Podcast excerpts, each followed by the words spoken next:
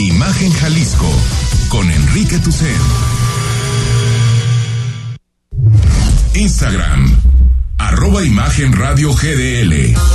Imagen, más fuertes que nunca. Se nos va rapidísimo el programa de este martes.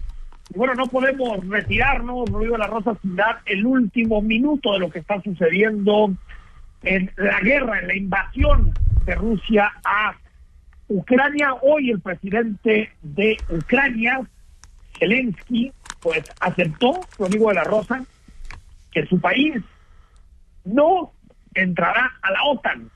Es decir, que a pesar de los cantos de sirena de los últimos años, de las promesas de algunos líderes occidentales en torno a la posibilidad de que Ucrania formara parte de la OTAN e incluso en un futuro de Unión Europea, todo indica que Ucrania está renunciando a esa posibilidad frontal de buscar la paz. Y en la medida en que se acerca Rusia, las tropas rusas se acercan a la capital Kiev, pues digamos que hemos visto cosas que son, pues digamos, explicar.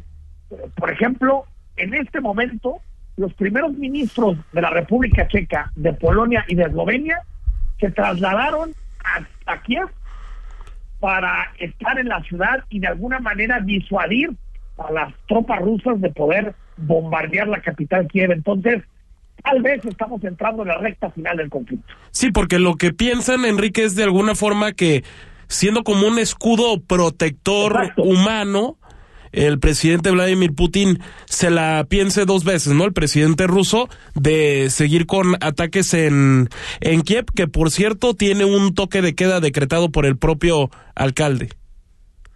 Toque de queda decretado y veremos si la vía diplomática tiene sentido.